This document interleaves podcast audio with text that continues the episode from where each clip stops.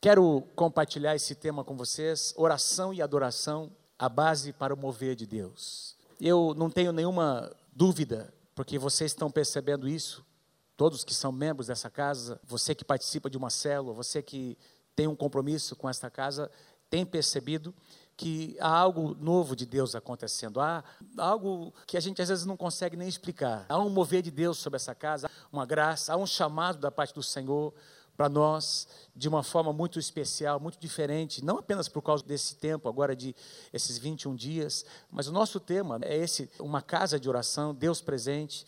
É, Deus está nos chamando, nos convocando como igreja para misturar a nossa oração com adoração, para misturar os nossos clamores com muito louvor, com muita música, com muito cântico. Tem sido uma experiência, não que a gente não conhecia isso, mas tem sido esse ano tem sido uma experiência diferente para nós. A sala de oração, esse ambiente tem sido um ambiente muito especial, em que tem música, tem uma atmosfera propícia para a gente orar, para a gente louvar, para a gente adorar. Sabe, queridos, isso tem a ver com mover, com algo que Deus está fazendo sobre toda a face da terra. Há um despertar do Senhor, há um despertar. Na história da igreja aconteceu assim.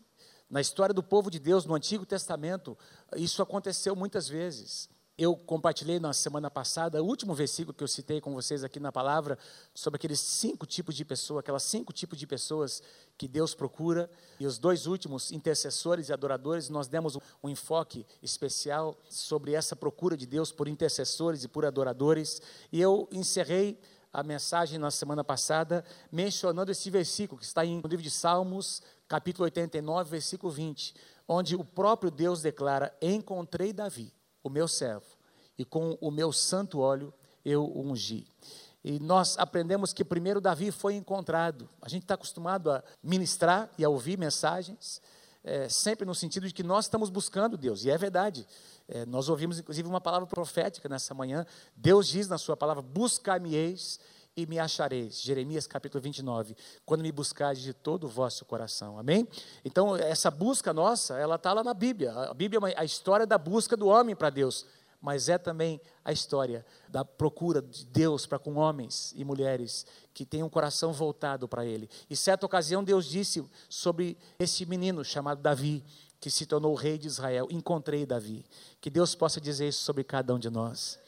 Encontrei, encontrei essa pessoa, encontrei esse meu filho. E Davi foi ungido para ser o rei, e a gente vai observar, eh, quem conhece a história do rei Davi, a gente vai observar que nos dias de Davi, no reinado de Davi, Israel alcançou a sua maior glória, a sua maior expansão territorial, o seu exército. Depois, Salomão herdou, o filho de Davi herdou essa bênção de Deus, essas conquistas é, espirituais e naturais de Davi. E a gente vai perceber depois a degradação, a apostasia de Salomão se corrompendo, se envolvendo com muitas mulheres, casando-se com mulheres que eram idólatras, mulheres que eram de outros reinos, que serviam a outros deuses. Mas nós vamos encontrar essa figura de Davi como o rei é, não que ele tenha sido uma pessoa perfeita, a palavra de Deus não esconde os seus erros, estão lá. É, Davi foi confrontado, Davi cometeu muitos erros, foi confrontado pelo profeta Natan, confrontado pelo próprio Deus, sofreu consequências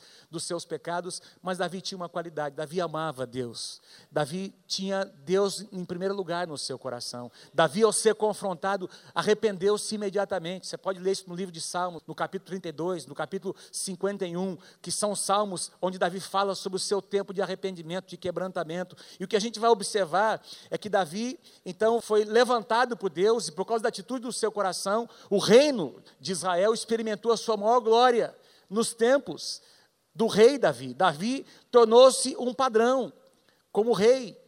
É, mas não apenas porque foi um grande guerreiro, um grande general, que ele era um grande estrategista, mas porque Davi foi um adorador. Encontrei Davi, encontrei um adorador. A maior expressão disso está no fato de que Davi, ao ser estabelecido rei sobre todo Israel, vocês se lembram que ele governou primeiro sobre Judá, tribo de Judá, por sete anos e meio, depois ele foi estabelecido como rei sobre todo Israel. Quando Saul morre, Davi é trazido e é estabelecido como rei sobre todo Israel. E o primeiro ato de Davi, depois de conquistar Jerusalém, estavam lá os jebuseus naquela cidade, no centro ali da cidade. Davi conquista Jerusalém e ele traz para Jerusalém a Arca da Aliança. A Arca da Aliança tinha ficado extraviada na mão de em muitos outros lugares por décadas. E agora Davi traz a Arca da Aliança, Davi edifica uma tenda, diga assim comigo, uma tenda. Uma estrutura muito simples. E Davi edifica essa estrutura muito simples, uma tenda, e coloca a arca da aliança no centro daquele lugar, sem divisões nenhuma, sem véu, sem outros utensílios, tantos que tinha lá no tabernáculo de Moisés. Davi coloca essa arca, esse móvel que representava a presença de Deus. E Davi estabelece cantores, músicos, quatro mil cantores, quatro mil cantores, quatro mil instrumentistas. Gente, outros milhares de porteiros. Davi estabelece é, uma ordem, ele, ele estabelece escalas em turnos de oração, de adoração. Você pode imaginar algo como isso? Mais de 10 mil pessoas envolvidas num projeto de louvor e adoração, de intercessão, de oração. E mais do que isso, agora o povo tinha acesso, porque lá no tabernáculo de Moisés, o povo não conseguia ver a arca da aliança, e no tabernáculo de Davi as pessoas entravam e saíam. Elas entravam e saíam para contemplar a presença de Deus nesse ambiente de louvor louvor, de adoração, de cânticos espirituais. Muitos dos salmos que nós temos escritos hoje foram compostos nessa época. Não é lindo isso, queridos? E esse modelo, chamado o tabernáculo de Davi, diga aqui comigo, o tabernáculo de Davi, foi algo tão especial que é chamado na Bíblia, alguns textos chamam como a ordem de adoração, uma nova ordem de adoração que Davi estabeleceu. Outros reis que vieram edificaram restauraram, e eu vou falar do, sobre dois deles hoje, restauraram essa ordem de adoração que Davi havia estabelecido nos seus dias. O profeta Amós, um dos profetas do Antigo Testamento, ele chega a profetizar. Ele veio muitos anos depois de Davi, e ele profetizou que um dia Deus iria restaurar o tabernáculo de Davi. Quando em Atos o Espírito Santo desce sobre aqueles irmãos e irmãs, 120 irmãos que estão ali no cenáculo, todos eles são cheios do Espírito Santo, são batizados falam em línguas, 3 mil pessoas se convertem, e agora o evangelho começa a ser pregado em outros lugares, em outras terras, os gentios começam a se converter, surge uma situação inusitada ali na igreja, os presbíteros começam a se questionar, mas os gentios estão se convertendo, a gente pensava que esse mover era só para nós, judeus, e aí estavam discutindo em Jerusalém, Atos capítulo 15, e o o Tiago, que era o pastor da igreja, ele se levanta para dizer: Olha, o que está acontecendo hoje é o que foi profetizado pelo profeta Amós, que um dia Deus restauraria, louvado seja o nome do Senhor, um dia Deus restauraria o tabernáculo caído de Davi, para que homens, para que outros povos, para que os judeus e gentios possam estar no mesmo lugar para louvar e adorar e servir a Deus. Olha que coisa tremenda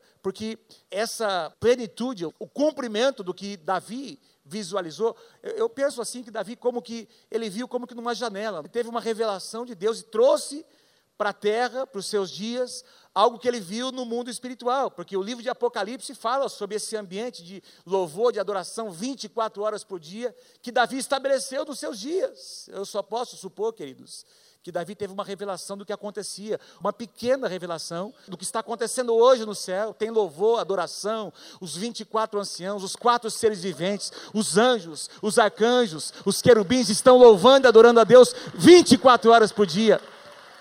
E Davi conseguiu enxergar ele conseguiu, como que numa janela, ele visualizou isso, trouxe essa realidade para os seus dias, porque nos dias de Davi tinha louvor e adoração 24 horas por dia. E aí, Tiago, já nos tempos da igreja, ele diz: Olha, o que está acontecendo hoje, isso é igreja. Isso é igreja. É o mesmo ambiente que havia no tabernáculo de Davi, onde judeus e gentios, onde não tem mais véu, o véu se rasgou. Nós podemos tocar a presença de Deus. Quem pode dar um aplauso bem forte ao Senhor Jesus? Bom, por que é importante nós entendermos isso? Porque Davi estabelece um padrão.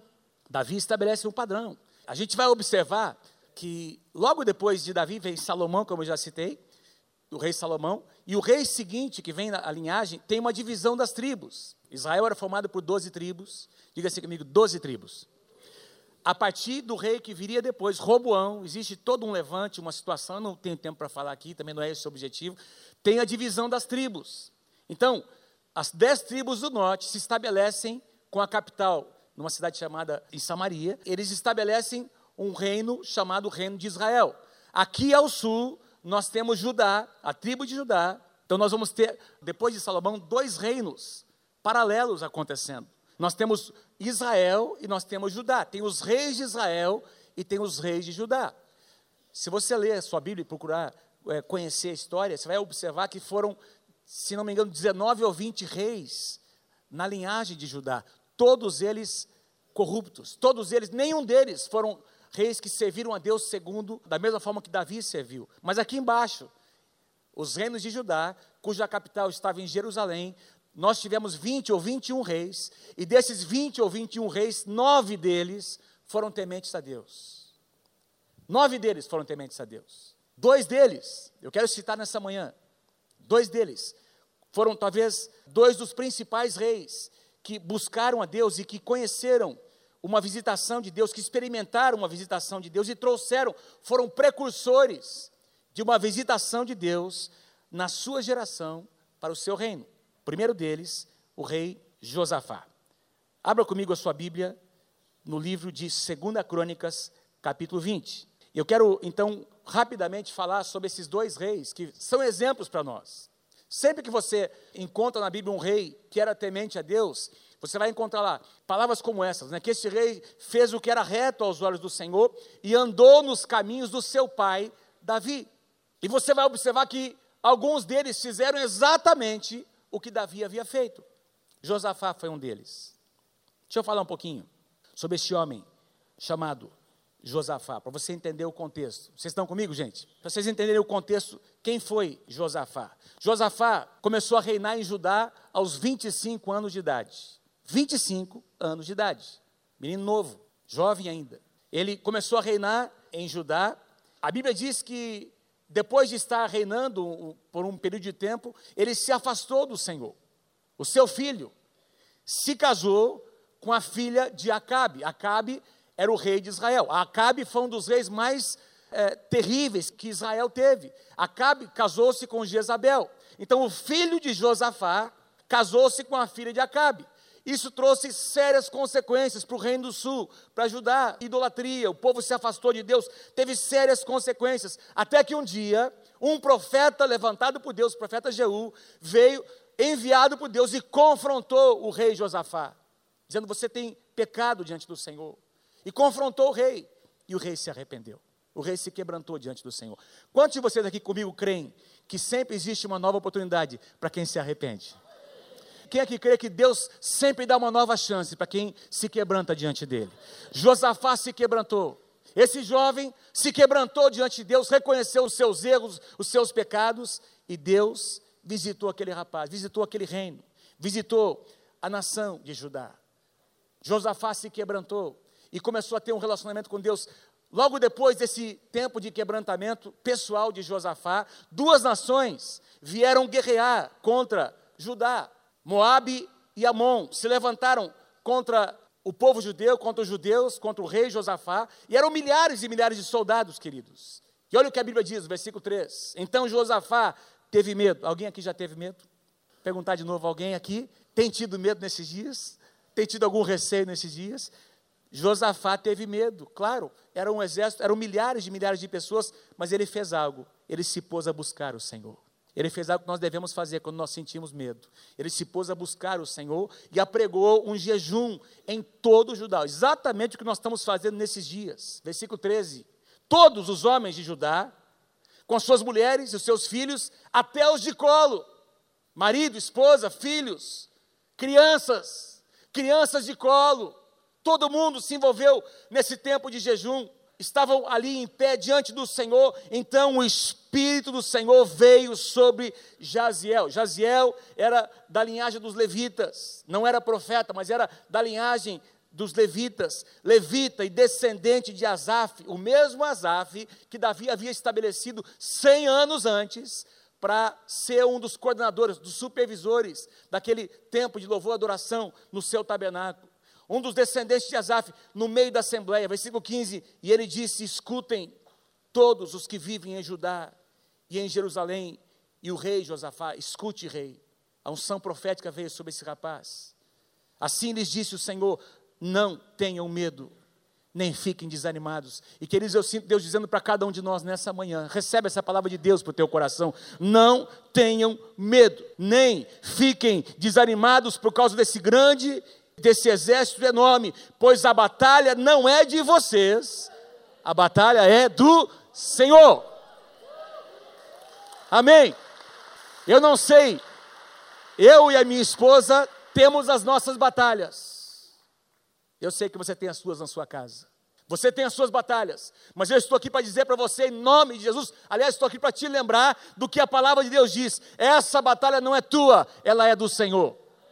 Recebe essa palavra nessa manhã em nome de Jesus. Vocês, olha o que Deus diz: vocês não precisarão lutar nessa batalha.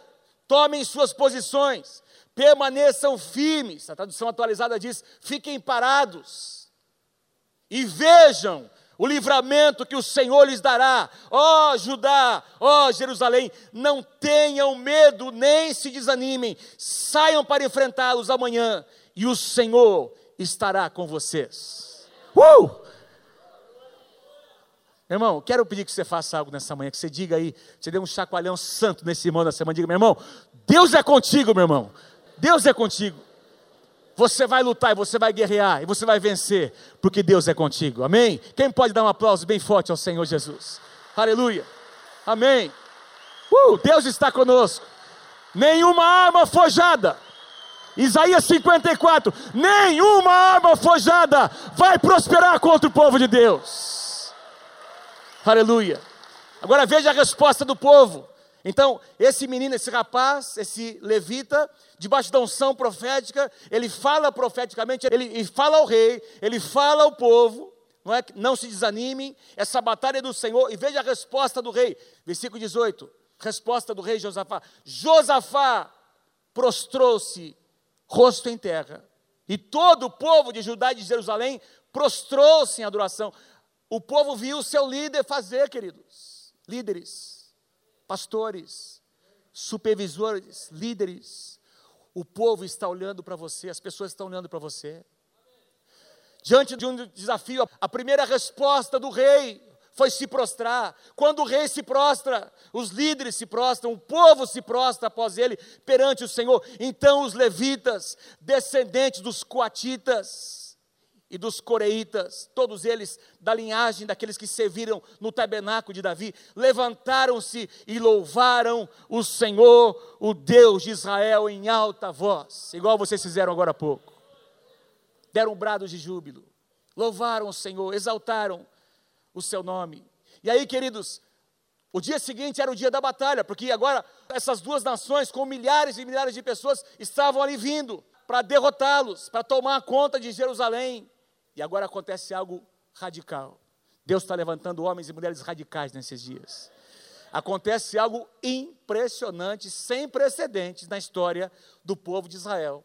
Por isso eu escolhi Josafá como um dos exemplos para nós nessa manhã. De madrugada, versículo 20, de madrugada, partiram para o deserto de Tecoa.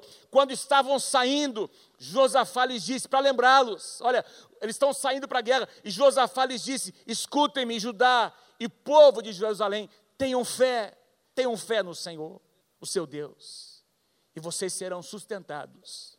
Deus vai sustentá-los. Querido, tenha fé nessa manhã. Vou dizer de novo, meu irmão, tenha fé nessa manhã. Deus está aqui para levantar a tua fé dessa manhã. E para dizer a você que você vai ser sustentado pelo Senhor. Amém? Tenha fé, vocês serão sustentados. Tenham fé nos profetas, acreditem na palavra dos profetas e vocês terão vitória, vocês prosperarão, tem uma tradução que diz. Versículo 21. E aqui acontece algo impressionante. Josafá nomeou alguns homens para cantarem ao Senhor e para louvarem ao Senhor pelo esplendor da sua santidade. Ele separa o exército, ele se levanta, o exército está saindo para a batalha, queridos. Josafá diz: Espera um pouquinho, eu estou aqui para dizer a vocês: tenham fé, acreditem na palavra do Senhor, acreditem no que Deus tem dito ao seu respeito. E aí ele separa alguns homens para louvarem, para cantarem ao Senhor. E aí ele coloca essas pessoas à frente do exército, indo à frente do exército, cantando o seguinte: deem graças ao Senhor, pois o seu amor dura para sempre. Pergunto a vocês: isso é cântico de guerra, meus irmãos? Que cântico de guerra que é esse? O amor de Deus dura para sempre. Para nós é. Para nós que somos o povo de Deus, para nós que somos alvos do amor de Deus, é um baita de um cântico de guerra. Porque Deus ama o seu povo acima de todas as coisas. A Bíblia diz que nós somos a menina dos olhos de Deus. Ele tem zelo por nós. Aliás, nós temos cantado que Ele tem ciúmes por nós, que somos, no bom sentido, nós somos alvos do amor de Deus. E aí, Josafá, o rei, coloca esses cantores na frente para dizerem para o exército inimigo: o nosso Deus nos ama. Nós somos amados pelo nosso Deus. Tem aqui alguns, talvez algumas centenas de homens armados, os seus, suas espadas, os seus escudos, mas aqui à frente, alguns poucos homens. A Bíblia faz questão de dizer que eram poucos cantores, adoradores, que se colocaram à frente do exército para louvar, para adorar a Deus. Deus está nos chamando para nós invertermos. Deus está nos chamando para nós lutarmos de maneira estratégica nesses dias. Deus está nos chamando para mudar a nossa maneira de enxergar como as nossas batalhas devem ser enfrentadas. Nós estamos, às vezes, tentando lutar com as nossas armas, fazer, vou fazer, vou acontecer, aí eu tenho aprendido, eu sei isso, eu sei aquilo, e Deus está nos dizendo: começa adorar primeiro. Põe o louvor, põe a adoração antes. Põe quebrantamento na frente. Põe um coração rendido à, à frente. Quebranta o seu coração. E eu vou te dar a vitória. Agora veja o que aconteceu, versículo 22.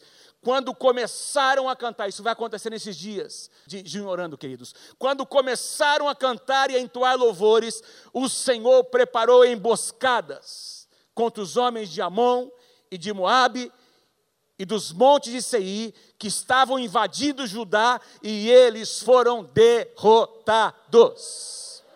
Os inimigos foram derrotados diante dos cantores, diante dos adoradores. Quando os homens de Judá foram para o lugar de onde se avista o deserto, para um lugar mais alto, para uma colina, e olharam para o imenso exército, viram somente cadáveres no chão. Ninguém havia escapado. Louvado seja o nome do Senhor. Nosso Deus é maior. Nosso Deus é maior. O Deus que você serve é um Deus maior. Que coisa impressionante aconteceu, querido, naquele dia. Nenhum soldado judeu precisou levantar uma espada. As nossas armas não são naturais. As nossas armas são poderosas em Deus. Louvor, adoração, intercessão, quebrantamento para destruir fortalezas. Nenhuma arma foi usada naquele dia, querido. Nenhuma arma natural foi usada apenas o louvor e adoração, e todos os inimigos foram desbaratados diante do povo de Deus. Tu preparas, Salmo 23, diante de mim, uma mesa na presença dos meus inimigos. O inimigo vai se levantar, vai, mas vai se levantar para ver você comer na mesa do Senhor.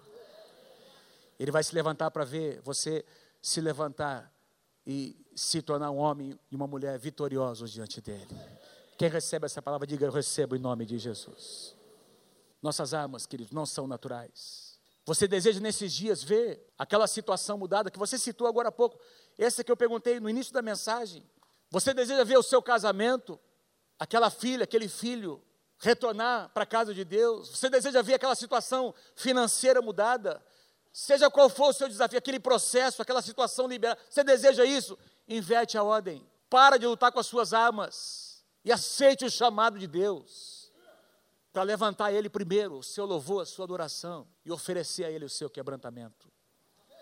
E Deus vai te dar vitória, em nome de Jesus. O segundo rei, Ezequias, um dos maiores reis que Judá jamais teve, aliás, alguns comentaristas bíblicos dizem que foi o maior deles, depois de Davi foi o maior. Salomão foi o mais inteligente, o que experimentou mais glória, porque ele herdou as conquistas de Davi, e no tempo que ele serviu a Deus, Deus lhe deu sabedoria, e ele de fato alcançou uma glória como nenhum outro rei alcançou. Nem Davi alcançou a glória que Salomão teve, mas Salomão experimentou apostasia na sua vida, como eu já disse no início. Ezequias, um homem que começou a governar 130 anos depois de Josafá, quase 250 anos depois de Davi, reinou por 29 anos, e a Bíblia diz que ele fez o que era reto diante do Senhor.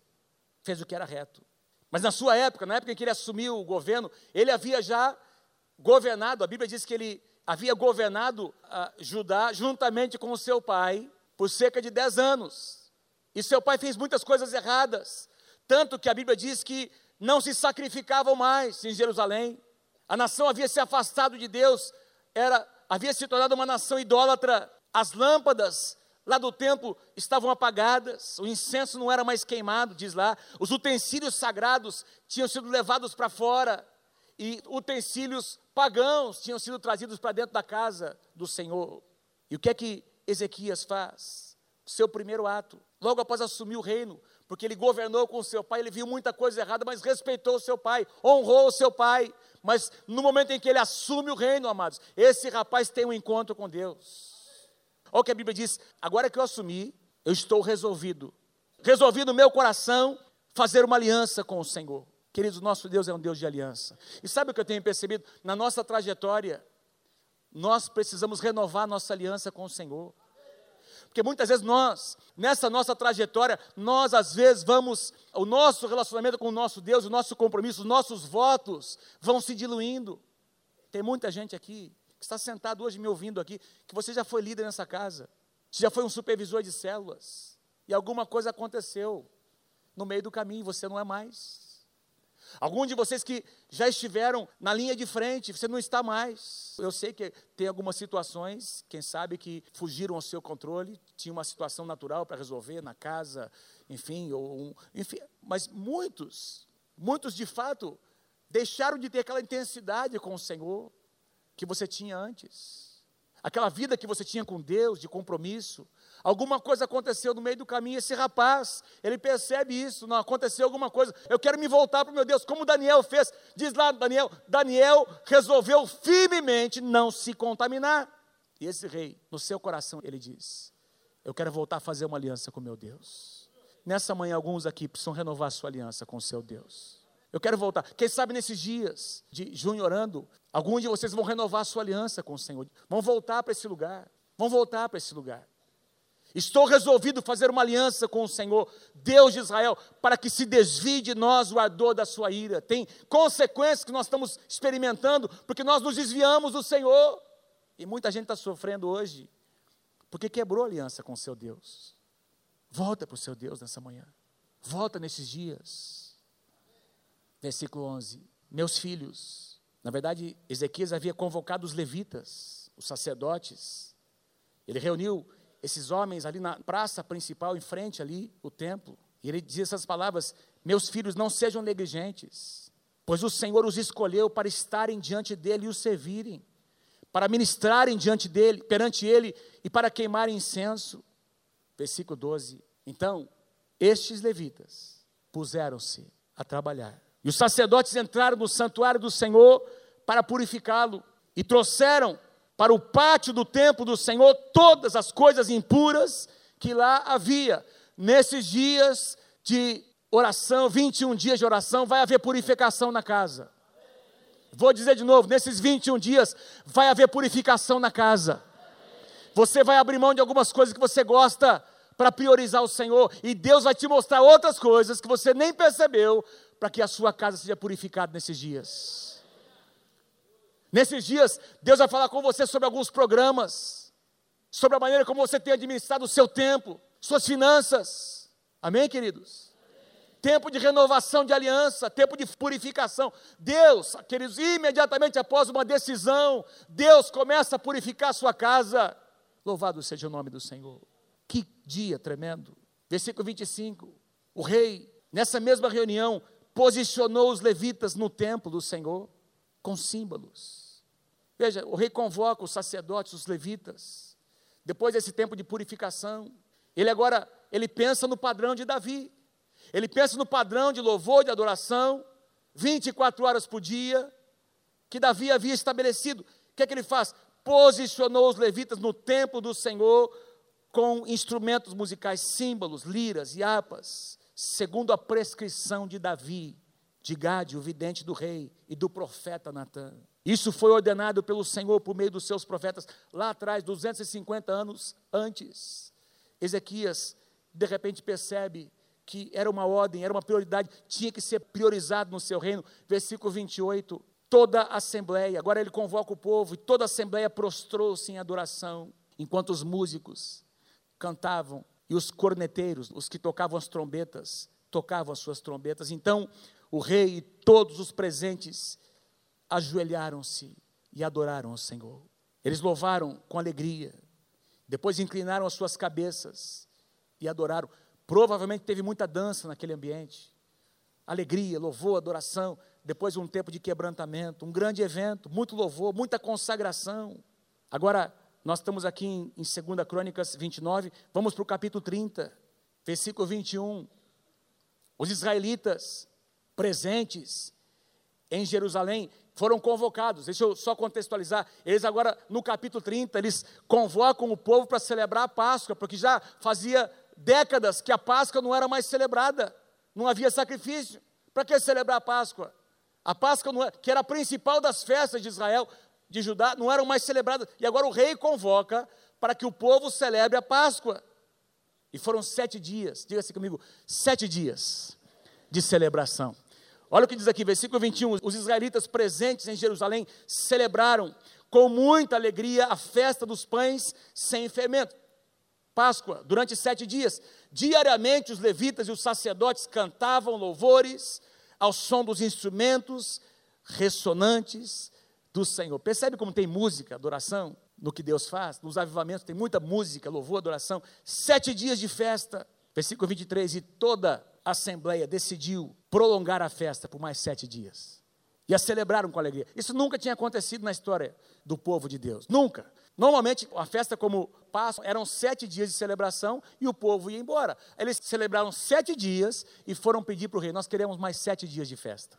Porque eles queriam ficar naquele lugar. Tal era a presença de Deus naquele lugar. Havia tanta presença de Deus que eles não queriam sair daquele lugar. E o resultado foi avivamento, queridos. Houve versículo 26, grande alegria em Jerusalém. Nesses dias, Deus vai enxugar as lágrimas de muita gente triste na casa de Deus.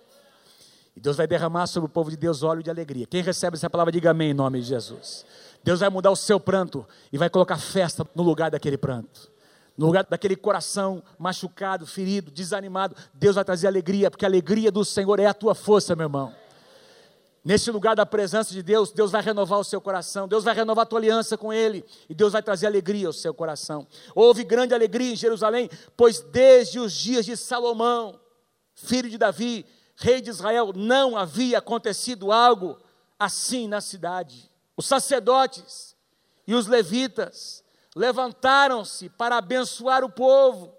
Depois daqueles, no final dos 14 dias de festa, de mover de Deus, agora os líderes se levantam e começam a impor as mãos sobre o povo. Deus começa a curar, Deus começa a restaurar, e Deus os ouviu, e Deus ouviu a oração deles, e a oração deles chegou aos céus, na sua santa habitação. Queridos, as nossas orações vão chegar até a presença de Deus esses dias. Quem recebe essa palavra, diga amém em nome de Jesus.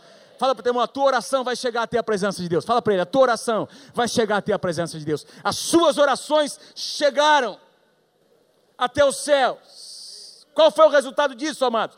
Se você for ler o contexto, eles voltaram para casa. Quando voltaram para casa, encontraram os mesmos ídolos e altares e postes, ídolos que eles tinham antes. Sabe o que eles fizeram? Começaram a arrebentar tudo. Começaram a arrebentar os ídolos, destruir aqueles altares e esse avivamento que estava lá em Jerusalém veio para a casa de cada um, mover de Deus. Aquelas estátuas foram quebradas e todo o povo de Israel, de Judá, se voltou para o seu Deus. Os anos que seguiram foram anos de paz. Deus abençoou aquela nação, mas depois de alguns anos, eu vou continuar ainda falando sobre Ezequias, veio uma nova crise. Veio uma nova crise. A Síria, que era o maior império naquela época, que inclusive foi o império que acabou depois com Israel, com o reino do norte, que dispersou Israel, o império da Síria. Eles vieram e rodearam a cidade de Jerusalém nos dias do rei Ezequias, rodearam a cidade de Jerusalém e começaram a zombar do povo de Deus. Alguém aqui já ouviu aqui no seu coração uma zombaria? O diabo zombando de você? Ou quem sabe o diabo até usou pessoas que nem sabiam que estavam sendo usadas. Me lembro de uma história que meu pai conta, numa época em que havia muita cura, libertação nessa casa, no início da igreja, e meu pai teve uma enfermidade, passou por uma cirurgia, e foi uma pessoa visitar meu pai. E essa pessoa, esse bendito, foi lá no hospital e disse assim para meu pai: Onde é que está o pastor que ora e as pessoas são curadas? Meu pai está ali deitado no hospital, e esse Jebuseu, cananeu, filisteu, né? incircunciso, vem ali no hospital para dizer para o pastor Samuel: Ué, mas o senhor não ora pelos enfermos, eles são curados? Como é que você está nessa cama? O cara não conhece a palavra, porque Deus nos usa, não é assim, amado? Apesar das nossas fraquezas. Aliás, é por causa das nossas fraquezas que Deus nos usa. Foi isso que Deus disse para Paulo: A minha graça te basta. Continua ministrando, eu vou continuar te usando, mas eu vou ainda permitir que esse espinho na carne esteja na tua vida, para que o meu nome seja glorificado na sua vida, para que ninguém se glorie. E aí os inimigos começaram a zombar dos judeus. Ah, esse avivamento que está acontecendo no meio de vocês. Esse rei de vocês fica dizendo que só o Deus de Israel merece ser adorado, que ele é maior do que os outros deuses, mas olhem o que nós fizemos com as outras nações, e os deuses deles nada puderam fazer. Quem é o Deus de vocês? Foi o que os assírios disseram. Quem é o Deus de Judá? Quem vocês pensam que são? E eles começaram e fizeram isso na língua dos judeus, porque eles eram de outras nações, eles trouxeram pessoas para traduzir, tradutores, para falar, para zombar do povo de Deus na sua própria língua. Vocês não sabem o que nós fizemos com as outras nações? Por acaso os seus deuses vão conseguir nos vencer? Não! Olha o que o rei da Síria diz: o seu Deus jamais conseguirá livrar vocês das minhas mãos. Segunda Crônicas, capítulo 32. Os oficiais de Senaqueribe, rei da Síria, desafiaram ainda mais a Deus, ao Senhor e ao seu povo e ao seu servo Ezequias. Senaqueribe, versículo 17, também escreveu cartas insultando o Senhor. Cartas aqui representam sentenças, sentenças escritas, diagnósticos. Você vai no médico, e você ouve um diagnóstico, tem uma folha, tem um papel que diz, tem essa enfermidade. Ó, oh, e o médico chama a família, tem dias, tem semanas de vida, não tem nada para fazer, não tem Deus para curar, não tem Deus que possa mudar. O nosso Deus pode mudar todas as coisas. Quem é que crê que o nosso Deus é um Deus que muda sentenças? Tem lá um processo, chega um processo, chega, chega uma notificação de alguém de uma pessoa que está injuriando, mentindo contra você, dizendo coisas absurdas, como nós já experimentamos. Quero ver o Deus, quero ver qual vai ser a reação deles. Foi o que Senaqueribe fez. Escreveu cartas insultando o Senhor, versículo 17, o Deus de Israel, e o desafiando, desafiando Deus. Lembra o que Golias fez? Manda aí alguém. Quero ver se o Deus de vocês é maior do que os nossos deuses. Assim como os deuses dos povos das outras terras não livraram o povo deles das minhas mãos, também o Deus de Ezequias não livrará o seu povo das minhas mãos. O diabo tenta crescer, ele tenta sempre parecer maior do que ele é. Versículo 19: referiram-se ao Deus de Jerusalém como falavam dos deuses dos outros povos da terra que não passam de obra das mãos de homens. O nosso Deus não é como os outros deuses. O meu Deus, o teu Deus, ele é maior. Quem pode levantar sua mão comigo e dizer comigo: O meu Deus é maior? Diga assim: O meu Deus está acima de todas as coisas e de qualquer sentença que Satanás tenta estabelecer sobre a minha vida. O que é que Ezequias fez? Qual foi a reação de Ezequias? Ele foi orar, em primeiro lugar. Em segundo lugar, foi procurar sua cobertura espiritual. Veja o versículo 20. Por tudo isso, o rei Ezequias e o profeta Isaías, porque o profeta Isaías, o mesmo Isaías da sua Bíblia que escreveu o livro de Isaías, que era profeta contemporâneo do rei Ezequias, diz que os dois foram orar, clamaram em oração aos céus. Ezequias procurou a sua cobertura espiritual, o seu pastor, a sua referência. E eu quero ler com vocês, amados, a oração de Ezequias, que Isaías escreve no capítulo 37 de Isaías. Em Isaías 37, a partir do versículo 14, nós encontramos a reação de Ezequias. Olha o que Ezequias faz. Versículo 14: Ezequias recebeu a carta das mãos dos mensageiros de Sedaqueribe e a leu, recebe a sentença, a carta. O seu Deus não é de nada. O seu Deus não poderá livrar vocês. Toda aquela declaração, aquelas sentenças. E é o que ele faz. Então, Ezequias subiu ao templo do Senhor que era chamada de casa de oração. Louvado seja o nome do Senhor. Ezequias subiu ao templo do Senhor e fez o que? Apresentou a carta diante do seu Deus. O Senhor está aqui. Senhor, naturalmente falando, o nosso povo é menor do que aqueles povos. Nós somos menores. O nosso exército é muito menor.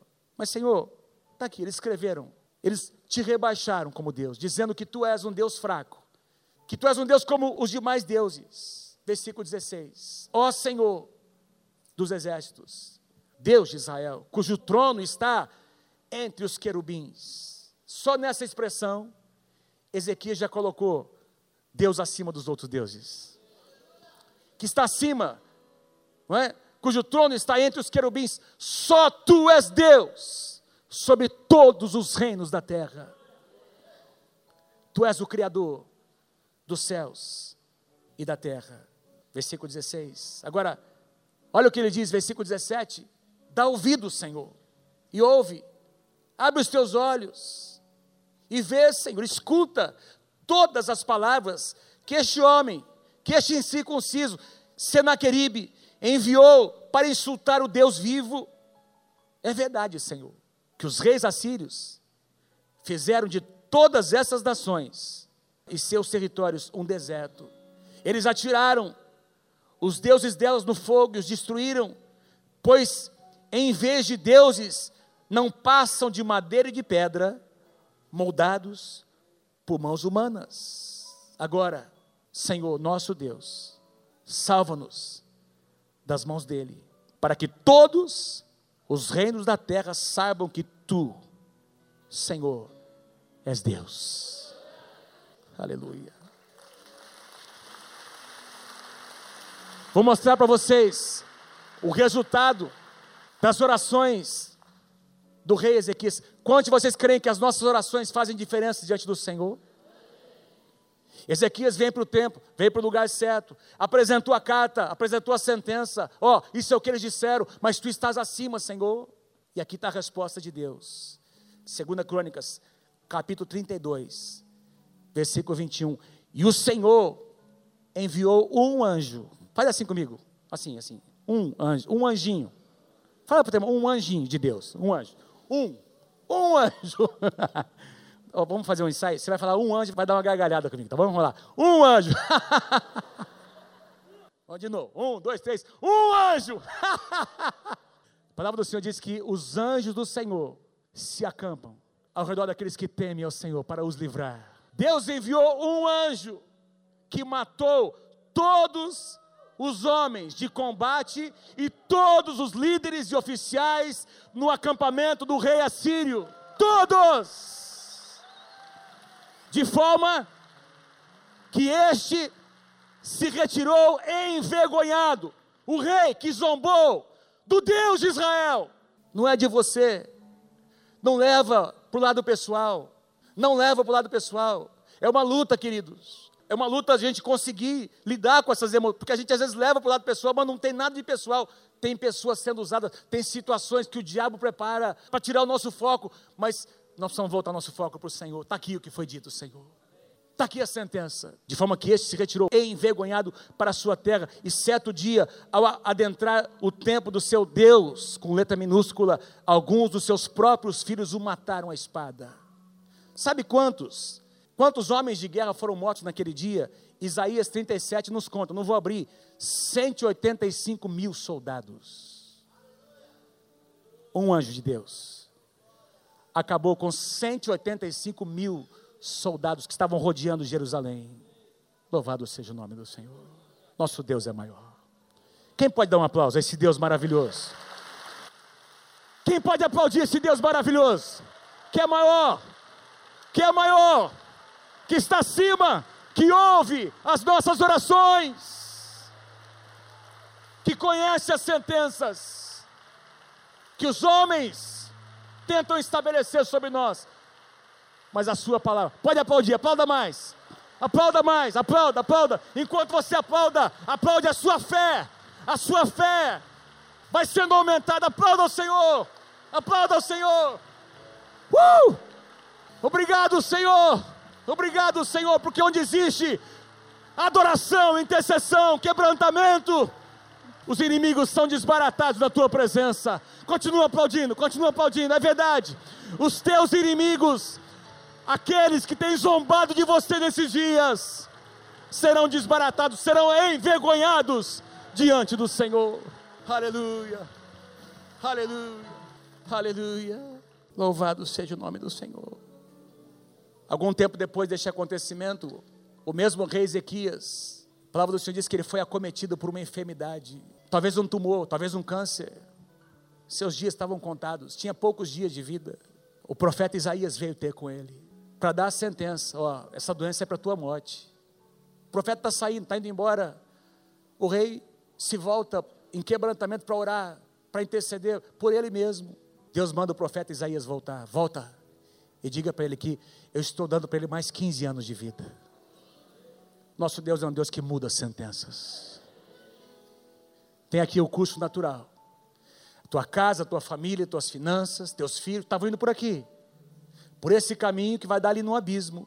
Mas Deus está dizendo para você nessa manhã que se você mudar a tua estratégia, se você aumentar o teu saldo de oração, de adoração, de intercessão, se você mudar o teu foco, a tua maneira de lutar, lembra, as tuas guerras não são tuas, são do Senhor. Deus disse para Josafá: nessa guerra você não vai ter que pelejar, adora, eu vou pelejar por você. Se você mudar as tuas estratégias, aquela situação, aquele curso natural vai ser mudado pelo Senhor. Você recebe essa palavra? Louvado seja o nome do Senhor. É um chamado para nós como igreja. Eu quero. Vamos cantar, pastor, pastora? Canta essa canção.